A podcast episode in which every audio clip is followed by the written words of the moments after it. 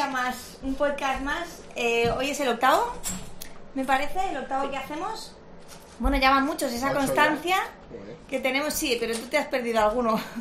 en realidad, la única que no se ha perdido ninguno he sido yo. Eso es cierto. Eh, pero bueno, hoy tenemos eh, varios temas, como siempre, interesantes para comentar. Eh, estoy con Celia, que ya la conocemos de sobra, con Miguel, Miriam, eh, y estamos en sentido animal. Bueno, vamos a hablar sobre vivir sin permiso. Me encanta este título, muy de, los días en los que corren, pero es verdad que es interesante hablar sobre, sobre esos permisos que les damos a los perros y que no eh, y, que, está un poco más por, más allá ¿no? de, de lo que por lo menos a mi entender es ético. Así que bueno, vamos a comenzar vivir, vivir sin permiso, que un poquito el tema del que eh, quería que comentásemos es, eh, bueno, la verdad es que últimamente ya hace mucho tiempo que esto está sobre la mesa, mucho, mucho tiempo, pero, pero todavía me sigue sorprendiendo que hoy por hoy mmm, vea mm, pues, pues mm, como frases tan exageradas, tan radicales a la hora del el tema de vivir con permiso o sin permiso de nuestros perretes, ¿vale? Lo que sí que quería empezar un poco a introducir el, el tema es de por qué queremos o por qué nos viene bien, eh, por qué nos beneficia controlar la información que le llega a nuestros perretes, a nuestros animales. ¿Por qué es eso positivo o por qué quizá es negativo el poder controlar la información eh, pues, pues en un periodo de aprendizaje? Pero bueno, en realidad el aprendizaje es continuo, ¿no? A lo largo de la vida de, los animales. Entonces, ¿cómo creéis, o sea, ¿qué, qué opináis de esto? ¿Control sí, control no? Hablo de la información, ¿vale? En este punto de, De la información. El control de la información. Es una herramienta que tenemos eh, a nivel educativo. Casi control del entorno. El control del entorno, eso es, ¿vale? Y control de, de- de la información que le llega al perro de las cosas que está viendo. Eh, o sea, ¿cómo me explicaría? Eh, yo trabajo, mi manera de funcionar por lo menos es un poco de supervisión, ¿no? Intentando supervisar pero sin intervenir. O sea, pues lo de siempre. Pues volvemos a la anticipación. Eh, si hay algún estímulo o alguna situación que puede ser problemática, pues eh, en vez de, digamos, marcar con señales o con disciplina o prohibir el acceso del perro a esa estimulación, intento anticiparme y mantenerme la distancia necesaria o, o huir de, ese- de esa situación que sé que puede influir, puede provocar una mala reacción en el perro. ¿Por qué no dejas que el perro tenga esa mala reacción o, o- o esa mala experiencia y que se gestione solo? Eh, no, sí, eh, sí, que- sí, sí que, sí que se lo permito. Lo que pasa es que me intento anticipar, o sea, una cosa, un estímulo saliente muy salvaje, por ejemplo, ¿no? Si puedo evitar, por lo menos en las primeras etapas de- del perrete, que le pase un camión de bomberos con 95 decibelios a medio metro, intento, intento evitar que suceda eso antes que mantenerle quieto en un- una permanencia súper blindada para que no ignore, bueno, lo va a ignorar, para que ignore el paso del, del- del camión de bomberos. ¿Y ¿Qué Vale. intento hacer? Pues ver mm, un camión de bomberos que viene lejos, ponerme una distancia que veo que no va a pasar a mi lado y, deca- y dejar que gestione. Pero sí que controle un poquito un estímulo tan novedoso eh, que, no le, que no le invada a- al perro. Porque, o sea, el, el control de la información también entendido como no vas a ver un camión de bomberos De primeras, hoy, exacto. no vas a ver hoy un camión de bomberos de 95 decibelios pasando a tu lado, ¿no? Ese sería un poco el control. O sea, no existe, porque si no lo has visto es que no existe, hoy por hoy. No- normalmente cuando son cachorros sí que controlamos mucho a qué tienes acceso, ¿no? El, eh, lo hablamos muchas veces con las socializaciones. En las socializaciones eh, dividimos socializaciones de cachorros y socializaciones de adultos, porque en los adultos suele haber perretes que no tienen esa buena socialización, por eso vienen a nuestras sesiones de socialización y yo no quiero que un cachorro vea eh, que hay otros perros que pueden resultar un problema, ¿no? Entonces, o sea, un control de la información sería no, no vas a ver que existen perros adultos malos. Ya llegará el momento en el que te tengas que enfrentar a eso cuando ya todas tus experiencias... Todos no son malos, todos no son malos. y entonces ya sí podré dejarte con, con cierta estructura ya creada eh, ver que efectivamente no todo es del color de rosa, ¿no? Entonces sería un poco más que la anticipación que, porque ya tenemos, digamos, el problema, sino el no llegas a conocer esto, ¿no? Vale. Lo que pasa que aquí yo creo que estamos hablando de controlar la información que llega al perrete cuando es cachorro para pues salvaguardar un poco la socialización y que se enfrente a cosas más difíciles cuando ya esté preparado pero lo de vivir sin permiso es que hay, hay veces que se nos va de las manos. Ya no solo porque queremos que o, se busca que el perro haga las cosas cuando nosotros se lo permitimos hacer. Y ahí es cuando yo creo que a veces se traspasa una línea fina entre eh, buscar lo que quieres que el perro haga y lo que no, y no dejarle vivir ese es un poco el punto, ¿vale? De, comentar sobre esto, porque, o sea, a mí me parece fundamental controlar la información de los perros. Eh, o sea, lo hacemos con la, con la modificación ambiental, es decir, yo, digamos, te pongo en una situación determinada en la que me va a facilitar que tú hagas el comportamiento que yo quiero que hagas, ¿no? Desde un entrenamiento de adiestramiento normal, que estoy en un sitio donde no hay estímulos, porque así tienes más atención a mí y demás, hasta eh, voy a cruzar por una calle, veo que hay un... Bueno, lo pongo con perros, pero da igual, veo que hay unos chavales eh, jugando con un balón y yo sé que a lo mejor mi perro no tiene... Eh, es un poco obsesionado, ¿no? Está un poco obsesionado con con jugar a la pelota, con los balones, pues lo que yo hago es que me voy por la acera de enfrente, ¿no? Vamos a decir. Entonces yo controlo la información, es decir, no vas a ver la pelota porque en este momento no lo voy a trabajar, no lo quiero trabajar, no lo puedo trabajar, simplemente quiero ignorar esto. Entonces, si no existe, si no lo ves, si no lo escuchas, que sería la otra, ¿no? Esto no existe, con lo cual yo controlo la información a la que tú te expones. De tal manera que eh, si, no sé, si voy a la puerta de un colegio, ¿no? esta típica imagen eh, y yo no sé qué va a ocurrir con los niños, si van a venir, van a tocar, van a hacer, yo directamente no llevo al perro a esa situación, con lo cual eso no existe, ¿no? Controlo la información en el sentido de esto no existe, ya en el momento en el que crea que a lo mejor lo, te lo quiero introducir, será cuando controle qué, qué información te llega. Los niños son buenos, los niños gritan, pero gritan y no pasa nada, ¿no? Eh, y, le proporcionar la información progresivamente. Quiero decir, puede ser que haya lo que dices, vas por la calle, hay unos chavales jugando con un balón y puedes dar la vuelta al edificio, que no vea el balón, o pasar por la acera de enfrente con suficiente distancia para que pueda ver el balón y lo esté jugando, pero esté tan lejos que, no, tenga la, la intensidad, ¿no? el, estímulo. Y, y, eso va por un lado, o sea, algo que creo que es fundamental para la educación de nuestros perros, ese control de la información, sobre todo en etapas tempranas. Luego ya también, pero es verdad que, ya ha visto mucho mundo, ya, ya creo que pueden gestionar de otra manera. Y la otra parte es lo que decía Celia, eh, no puedes hacer nada si no es con mi permiso. Es decir, no puedes jugar con otros perros. Si, eh, o sea, en realidad, un poco el punto de hablar de esto, el vivir sin permiso, aparte de esos permisos que podemos o no dar a los perros, que yo muchas veces comento en clase, eh, no puede hacerlo si, si no pasa por ti.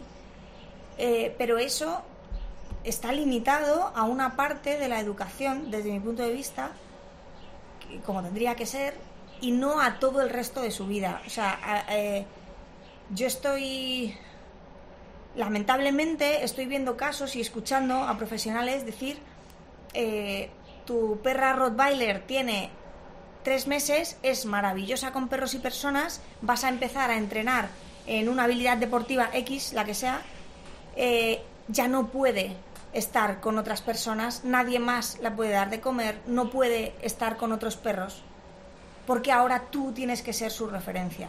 Y es como, wow, creo que efectivamente se nos está yendo de las manos, ¿no? El, el, eh, to- todos los refuerzos vienen por ti y solo por ti, y tú eres quien decide, ¿no? Eh, lleg- Llegaba a escuchar el otro día en un podcast eh, que, que, bueno, no es, no es nacional, o sea que es en inglés, incluso, no así no, no, no me meto con nadie, pero que sí que hablaba de... eh, es que yo en mi casa, con mis perros, ¿no? Una persona que tenía varios perros, una educadora canina, no les permito jugar si no se lo he dicho yo que pueden jugar o que pueden interactuar. O sea, me parece que es, no sé cómo lo veis, ¿no? Pero creo que es llevarlo a un extremo, o sea, creo que es, bueno, no sé, creo que es exagerado, creo que hace, crea dependencia, por muy estable que pueda ser el perrete y que aparte, eh, o sea, jugamos un poco a ser Dios, ¿no? Sí, No sé, ¿cómo lo veis? Mm, Además, a mí ya me conoces en este aspecto. Que yo es que personalmente creo que cuanto menos control tenga sobre el perro, más autónomo sea él, mejor. O sea, de- desde mi punto de vista, bueno, yo no hago ningún deportivo o, pero vamos, si lo hiciese, querría que el perro hiciese un, deportivo conmigo porque el perro le gusta tanto que prefiere estar conmigo haciendo el agility o lo que sea, o mountailing o lo que sea, antes de irse a jugar con otros perros. Si lo que te gusta más es jugar con otros perros, pues quiero decir, eh, es lo que tú quieres hacer. O sea, O yo- sea, escúrratelo para Claro. que el perro decida estar contigo, pero no por, in- por- no porque le quites Exacto, todo por- lo anterior, ¿no? Entonces es porque te lo hago tan atractivo que te vienes conmigo a hacer esto que te gusta más. Pero es que lo, lo que estás contando tú es que al final es otra vez el- lo que dices, ¿no? El, el yo controlo, mm, yo estoy por encima, yo yo mando, yo alfa, casi, ¿no? Ya estamos otra vez casi con... Bueno, sí, en concreto eh, sí que es verdad que la parte del podcast que os digo no era en plan alfa, no, no, lo, no lo interpretan así, los otros sí, pero, eh, pero ya no es solo como alfa, o sea, es como yo soy la llave para todo lo bueno que te pase, A ver, hasta la exageración, ¿no?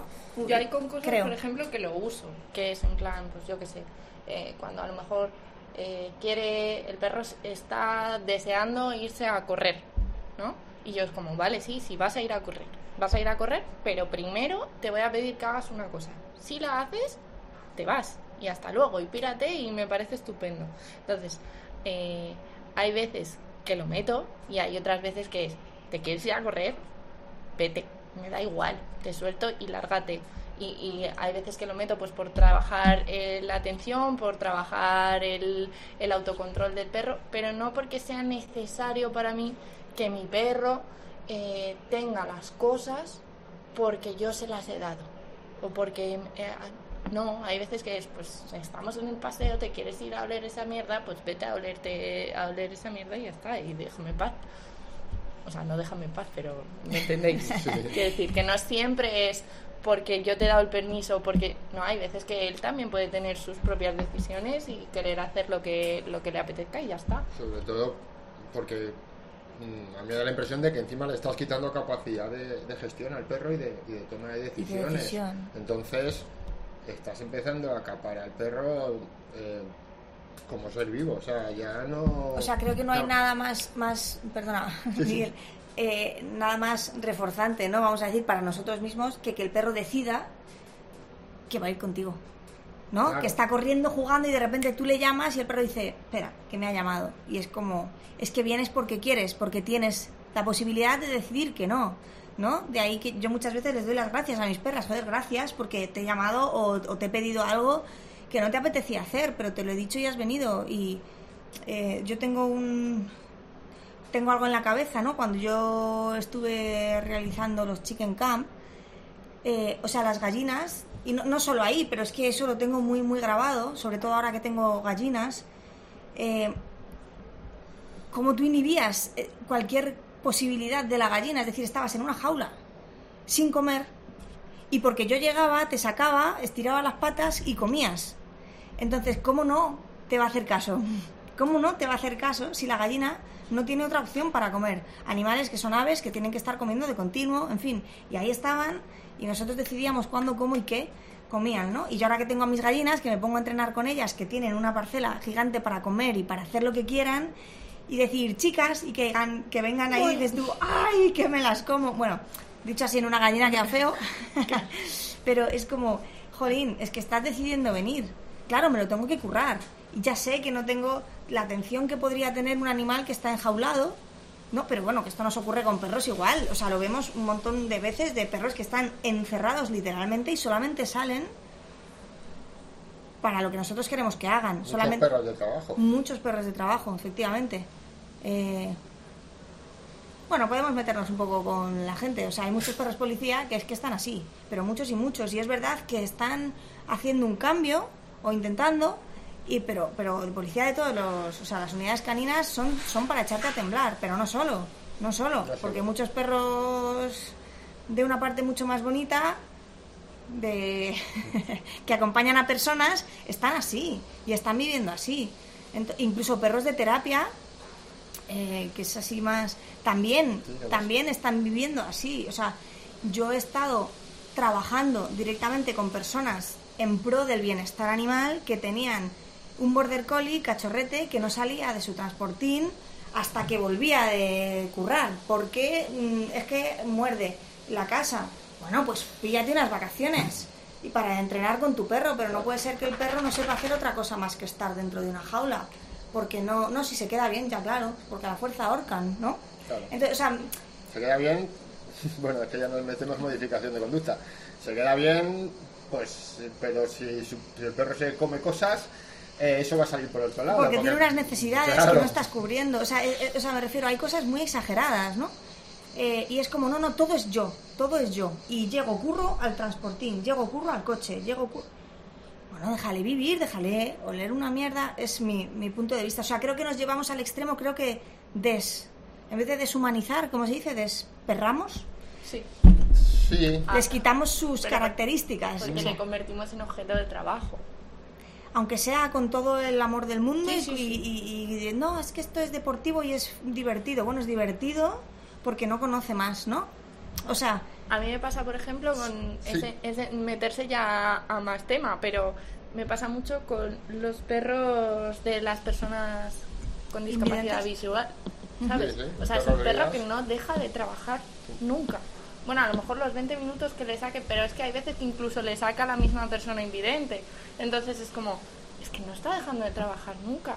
Y a veces, incluso esa hay, hay eh, esto, mm, o sea, no es una regla general, pero hay personas invidentes que no es que eh, amen al perro y todo esto, sino que lo tienen Lo como un recurso más para poder ver y para poder vivir su vida. Entonces, el bienestar del perro ahí, pues, meh, me, me, meh. me. O sea, yo tengo un señor por mi barrio que dices... Yo también. ¿Sabes? Todo, sí, como Sí. ya que vamos a ser políticamente incorrectos, eh, es que a mí me parece increíble que en el siglo XXI todavía se usen perros para, para esto. O sea, quiero decir, en el siglo XVII se usaban niños, pero nadie ve a un niño guiando un ciego hoy en día, ¿no? Hay que decir, por, por, por, por, por empatía. Pues Sí, a por ver si ética cogemos también, un poquito por- de por empatía ya derechos. con los... sí, eh, como veo ahí que hay, hay tema, ya hablaremos también Sí, de estos perretes de trabajo, de cómo hacemos y demás, ¿no? Pero, pero sí, o sea, creo que... O sea, nos vamos, nos vamos, nos vamos porque Nos nos, vamos, vamos siempre. Pero bueno, al final es eso. eh, o sea, quizá estaría súper... eh, digamos que tendría todas las características de vivir sin permiso, Claro, ¿no? O, con todos los permisos. claro. eh, precisamente un perrete que es de la 11, porque yo estoy deseando que lleguen esos robots maravillosos de los que tanto habla la tele, que ya llegarán para que pre- pre- mm, o sea, pre- precisamente hagan el trabajo, este trabajo, que no necesitas que sea un animal el que te lo esté haciendo. ¿no? Entonces, bueno, creo que ya hay mucha más tecnología hoy que para tener que tra- eh, utilizar a los animales, que es eso, utilizar a los animales. Y estamos hablando de personas que trabajamos en terapia, que tenemos a nuestros perretes y que obviamente creo que hemos dado del revés la vuelta entre todos, entre las entidades en las que estamos trabajando y demás, a, a lo que es un perro de terapia. Pero como nos vamos del tema, Sí. ¿vale? También, o sea, quería comentar un poco eso, ¿no? El desarrollo vital eh, y la independencia, ¿no? De los perros, cómo eh, Sí. ¿Cómo casa eso con tanto permiso y tanta obligación y tanto... O sea, yo vuelvo a decir, cuando el perro elige lo que yo le estoy diciendo, es que algo he hecho bien. Y que no lo elija, pues no sé si es que algo he hecho mal y que quizá debería trabajar más, pero es que también creo que tienen que tener su propia independencia y decir, te quiero mucho, pero en este momento no. Sí que hay señales que blindo. Señales, que blindo. blindo. O sea, si yo te Claro. digo X señal, es que me da igual. Ahí sí, no quiero que pienses, no quiero que decidas. Pero ¿cuántas veces utilizo esas señales? Claro. Más para el trabajo que para la vida real. y para o para situaciones en- de peligro para claro. para, para el perro o para alguien que, que, que, que el perro no puede comprender, entonces tienes que utilizar ¿no? la, Claro. la, la llamada de emergencia o yo que sé, tienes un target de mano brutal. Pero, A eso voy, que cuántas veces se utiliza en realidad. O Pero, sea, cuando, pero cuando es una situación ya un poco ajena, ¿no? De, a, a joder, que, que va el perro suelto por el campo y, y viene un 4x4 a toda velocidad, pues vale. Claro, es un... Ven para acá Ven. corriendo. Eso es. Pero, o sea, lo que, lo que estabas diciendo antes, yo hay veces estás en el parque y está el perro ese día está más juguetón o ha tenido un día más estresado y está en plan más gamberro y le llamas y no vienes y yo me río, o sea, yo me río. O sea, si viene estoy muy contento y si no viene también me río. Digo, pues, Claro. ¿sabes? Eh, pues hoy no, hoy no. Hoy Claro. estás como cuando es viernes, eh, te has tirado otra semana trabajando y, y- Y y ya. te vas de juerga y pues, pues hoy estás en esas, pues ya está. Pues yo lo, eres tú. yo eres lo tú. tengo, lo tengo además bien fresquito porque con todo el proceso con Nesca, todo el tiempo que me ha llevado y demás, yo tengo a mis perras despendoladas. Y de hecho, y es que yo saco a Luna, que es la. Porque claro, las otras corren menos hoy por hoy ya. Pero, y es que no hace ni caso. La verdad es que la perra hace mucho más caso del que yo haría. O sea, pero, pero dices, es que es normal que te vuelvas loca. Porque, porque llevas mucho tiempo dentro de casa, porque, o sea, no, no te he podido. No he podido tener ese tiempo contigo, ¿no? Y el resto igual. Yo cuando digo, jo, pues es que ahora eh, Sasha aparte de que a la vejez viruelas y está ahí con algunas cosillas que hay que ver un poco cómo gestionamos, es que yo le digo en una sesión, tumba, y me mira y dice, no. Y digo, pues no se tumba la perra. O Pues sea, no, y pues ya no está. te tumbes, claro. Ahora, si es un ya, túmbate porque no sé qué pasa, o porque no sé qué le pasa al usuario, o porque no sé, porque se puede tumbar mi perra, o sea, es un te tumbas ya. Pero es que a lo mejor ni siquiera, ¿no? Algo que, ostras, nos vamos un poco ahí de madre, pero el, eh, eh, en cuanto a la toma de decisiones, ¿no? Eh, es que a lo mejor ni siquiera te digo tumba. Te cojo con comida, ¡bum! Y te pongo, porque sé que la comida para Sasha es, es Sí. la Biblia. No Entonces, juegas ¡pum! a ver si con la señal lo haces o no lo haces. o- es que no, no, no, no voy a pedir, o sea, voy a hacer algo que te rapte completamente la atención y lo hagas porque sí. Y si ya llega un momento en el que no sé por qué la perra tenía que estar con la tripa en el suelo, la cojo, juego con ella, ¡guau! Y le hago un... o sea, eh, eh, no, tenemos que saber en cada momento, yo siempre digo, no manipules para entrenar. Bueno, no manipules para entrenar, sí, pero escúchame, trabaja la manipulación para que en un momento dado puedas manipular para, Claro, claro. para hacer estas cosas, ¿no? Entonces es un poco eso, o sea, hay que, para mí es alucinante ver la toma de decisiones de mis perras, es alucinante, estoy súper contenta con eso y me encanta en- entrenar, me encanta adiestrar, eh, soy fan de la modificación de conducta y me gusta tener todo bajo control y a veces, o tener todo bajo control a veces y el resto del tiempo dejar que gestionen y, y observar y aprender también. Claro, pero a ti te- o sea, la- esa- yo creo que esa es la diferencia. Que tú tienes todo bajo control o quieres tener todo bajo control, pues lo que intentamos. Y la gente quiere tener al perro bajo control. Eso es, esa es la diferencia. el perro no, el perro no, No decide. no decide y el perro al final empieza a, eso, a, a obedecer. A lo mejor lo has hecho muy en positivo, todo, guay. Pero el perro es ya, empieza a obedecer, empieza lo que nos... ¿Te acuerdas cuando hicimos la activación mental con la perrilla aquella que era de la 11? Sí, Que no, es que ni arrancó. es que no, no, no, no fue tomó- capaz No tomó la decisión algo. de ir al juguete. con la comida puesta, pero necesitaba una, una orden, en realidad, Claro, porque no eran señales, eso era una No, es que orden. le han inhibido básicamente todo. inhibido todo. O sea, está hecha para que no reacciones a nada, de nada. Claro, No seas que veas un trozo de pan y, y a, a nadie nos gusta que nuestro perro se tire a comer comida del suelo. pero hay formas de trabajarlo, ¿no? De, y además a mí particularmente no me gusta porque no sé qué estás comiendo. Si es pan y veo claro que es pan y pues a lo mejor le digo que lo suelte y si lo suelta que se lo vuelva a comer, pero pero a lo mejor no y hay muchos clavos y Hay mucho loco. y hay Sí, muchas o cosas. algo que esté, sí. Sí, venenos y, co- o cosas que no, que no le sientan bien, ¿no? Pero que, que, o sea, inhibir todo comportamiento del perro, ¿para qué quieres tener un perro, no? Si inhibes todo, el, todo lo que es el perro. Entonces, eh, lo que yo os comentaba de, de estas eh, sesiones, ¿no? De, de las prácticas deportivas, era un poco eso.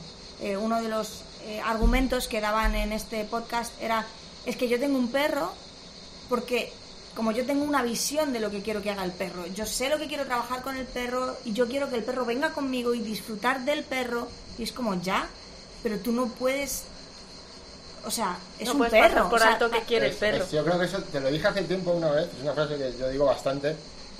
es, hay gente que le gusta tener perros y hay gente que le gustan los perros. Y hay diferencia. Hay gente que le gusta tener perro para, para que haga lo que él dice o yo qué sé, para ver que bien lo entrena, para no sé qué. Y hay gente que, te que le gustan los perros. Gente, pues yo creo que como nosotros, ¿no? Que vas por la calle y ves que un beagle se, sale por piernas sin hacer caso a su guía para comerse un cacho de jamón y de cojones. ¿Y por qué? Porque dices, es que es un pobre beagle, es que el pobre lo lleva. Y entonces te ríes. Y hay gente que, que no, que le gustan los perros, pero hacemos que bien lo tengo adiestrado, que bien lo tal.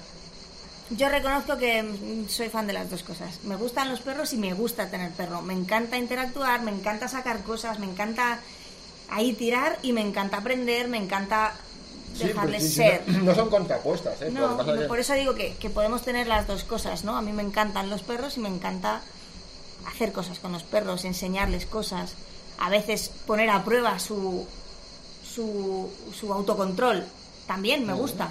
O sea, me, me gusta llevarles al extremo de eso, ¿no? De tienes un gato haciendo así, delante, quédate quieto, ¿no? Eso me encanta. O sea, sí, no lo hago así, me refiero, va todo con tiempos, ¿vale? Y con Claro, espacios y distancias y tal. Pero digo, me encanta llevar a ese punto. Y luego me encanta salir al campo y decir, pues corre detrás de los conejos que sé, espero que no los vayas a coger, ¿no? O sea, me encanta eso. O sea, es...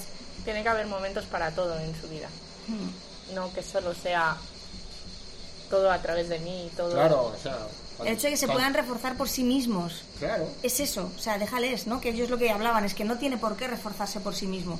Bueno, perdona, que son seres vivos, o sea, so- ¿no? Eso o sea, es un poco extremista, pero es lo que escuchaba, ¿vale? Por eso, o sea, estoy un poco Eh, indignada, ¿no? Porque es como, jolines. Y que el Y refuerzo todo en que positivo. por sí mismo no va a ser el mismo refuerzo que le des tú. Y aparte, O sea, creo que ¿no? es que imposible. es autorreforzar. Yo creo que es imposible. Exacto, no, no, es justo. Yo creo que es imposible que por mucho que tú controles, no haya eh, autorreforzantes por ahí que tú, no- o sea, por muy estricto que tengas. Claro, Es depende de cómo tengas al perro y dónde le tengas, ¿no? Es lo que te hablaba de lo del transportín. Si hay un transportín, es muy difícil que el perro pueda autorreforzarse con nada. O sea, si, si, o si hay una jaula, ¿no? Y de esta jaula sales, curras y vuelves. Claro, es que tu refuerzo es el que está fuera, nunca va a ser la jaula, posiblemente. O sea, a eso me refiero, es, Pero complicado. mejor, eh, claro, pero a lo mejor eh, el- si el perro está estresado, ¿no? Lo que dices, de lo meto en el transportín para que no se coma cosas mientras no está trabajando. Y esto lo hemos visto. Y si le da por empezar a comerse su pata, para y es autorreforzante. Y tú no puedes meter bajo señal. Te come la pata cuando yo te diga, tu propia pata. ¿Sabes? Sí, sí, no, claro.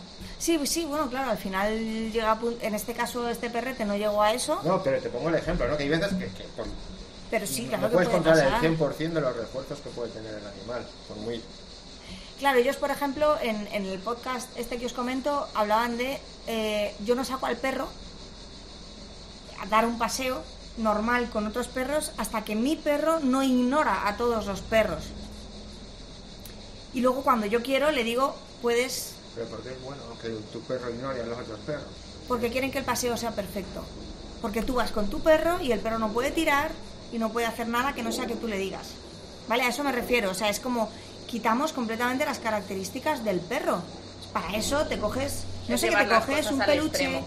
Claro, entonces a mí me sorprendía porque una de las cosas que decían, y con toda la parte de la socialización que hemos visto, es hasta que mi perro no ignora a los perros, no le dejo eh, no le saco de paseo y yo le digo cuándo interactuar.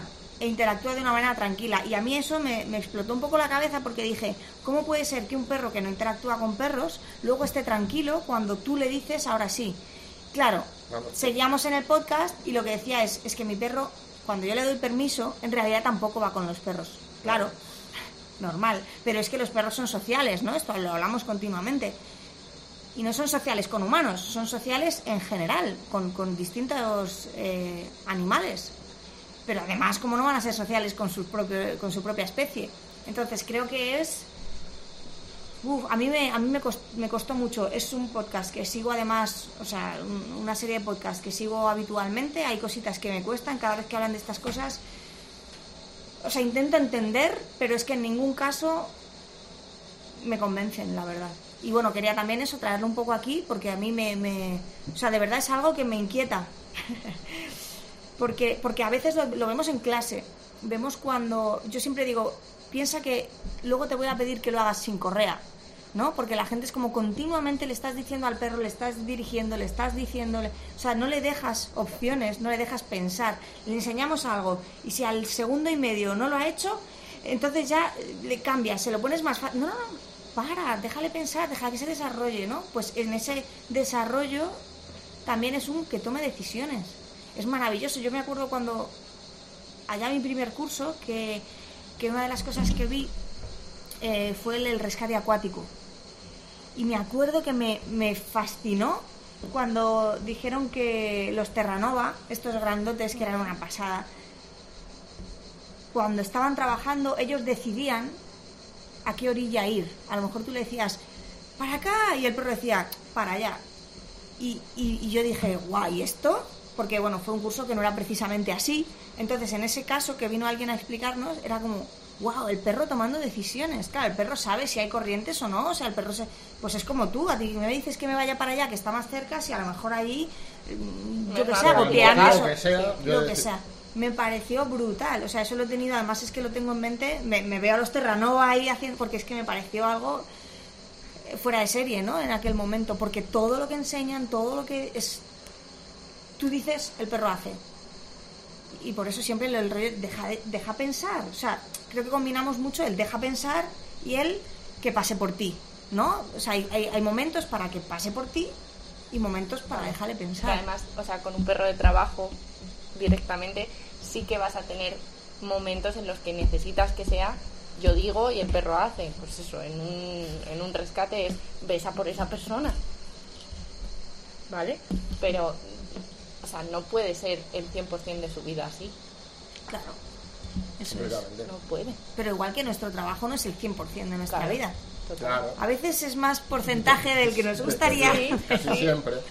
Pero No, es- por, por pero eso, es eso. o sea, por ejemplo, lo, lo que lo que se hace, bueno, en muchas disciplinas, ¿no? O en, en, su- o en- en olfato, en mantailing o en búsqueda, ¿no? Que es eh, poner una señal, ¿no? De, vamos a currar, te pongo un, te pongo un, Sí, el collar o un- la una bufanda o el collar especial, o sea, que dices, vale, estás en modo de trabajo, vale, te, ahora toca esto, ponte un poco más.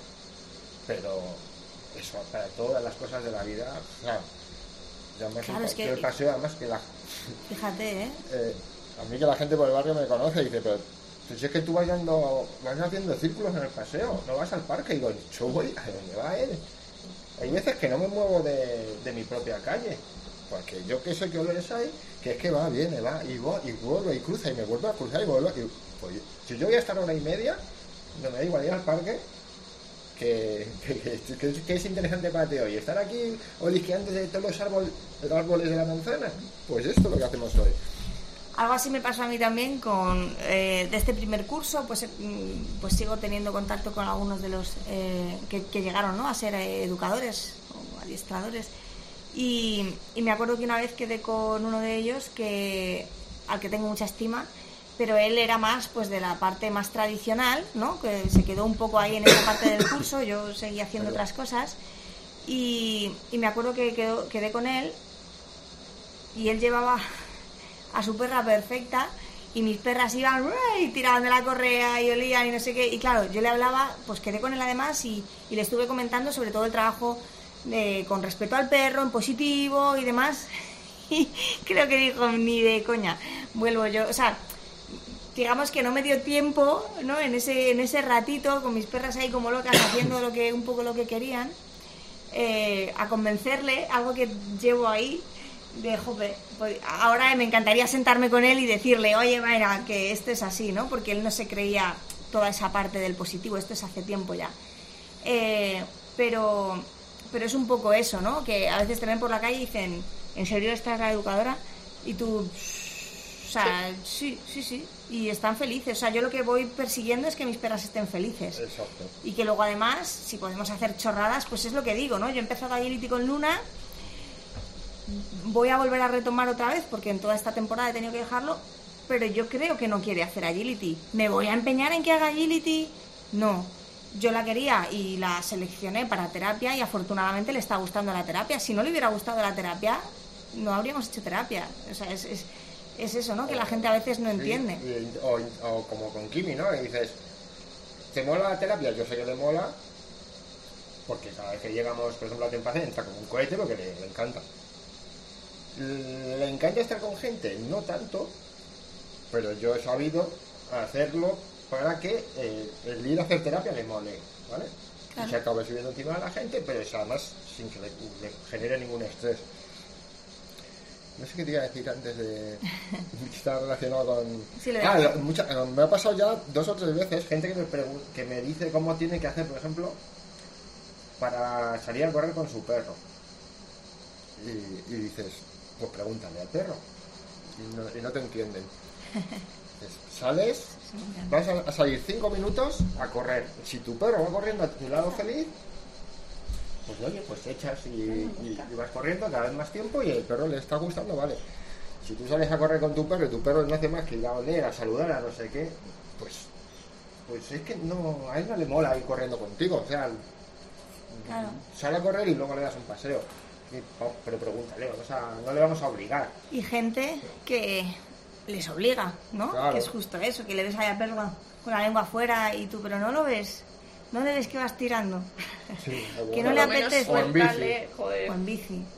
Bueno, es que hay casos. El otro día no lo, no lo pude grabar porque estaba tan flipada. Pues esto, ¿no? Que siempre me pasa que cuando saco la cámara ya no hay, ya no existe la escena. Pero, pero sí, sí, sí, hay, hay. Bueno, hay que escuchar al perrete, ¿no? Yo creo que este podcast era algo ahí que, te- ¿no? Por lo que veo, Estaba clavado, nos ha- nos ha- a mí me impactó mucho, o sea, a mí me impacta porque que a día de hoy sigamos en esto, jolines, es que nos queda mucho. O sea, eso de, de que un perro, para a mí lo de la Rottweiler, tres meses, eh, que no vuelva a estar con gente ni con perros, porque tiene que estar contigo.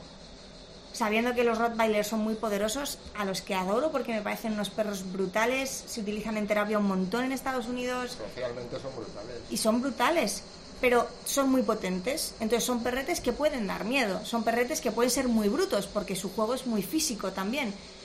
Que no le dejes a, a los tres meses, ¿eh? Hablo, que no le estés dejando desarrollarse socialmente con otros perros, con otras personas, aprender que sí, que no, porque tú, además hacer agility, que yo no sé si precisamente la raza de Rottweiler es la más eh, adecuada, ¿eh? Tam- Pero bueno, que oye, igual es un perro que le flipa, Me encanta estupendo. la agility. Pues eso, eh, o sea, que, mm, o sea, me, me dolió, me dolió en el alma, me dolió en el alma. Así que bueno, pues eso. eh, llevamos un ratito hablando de esto. No sé si os parece que dejamos aquí el podcast. Hoy ha sido de esto, de vivir sin permiso. Sí, directamente. Y, y ya el día siguiente continuamos con alguna cosita más, que teníamos cosas interesantes. Sí, un tema. Sí. Sí, Se sí, nos Para ha ido, hablar. se nos y ha ido. cosas que quedan, ¿eh? Pero bueno, yo creo que está bastante bien establecido. Se puede retomar más adelante también. Por lo Sí. menos eso, que, pues oye, a lo mejor en- tampoco tenemos la verdad absoluta, pero en, en nuestro punto de vista, y yo creo que es el más empático, Ético. vamos. Sí, o ético. Para como mí, decir. Para mí es el más ético. O sea, para mí es el que me hace estar más a gusto conmigo misma cuando vea Es el más acorde para nosotros, a lo mejor para otra persona no, pero yo es con el que me siento a gusto. Yo igual, vamos. tengo- vamos. Yo súper claro. Mm. Bueno, lo voy- tenía ahí más cosas, pero vamos a dejarlo aquí. Eh, muchas gracias por seguir estas discusiones y, y- y formas así de pensar a- en alto. Por Cualquier escucharnos, cosita- por lo menos. Sí, hoy discutir no hemos discutido. No, hoy no, bueno, hemos discutido antes de... y ahí se nos ha acabado ya el...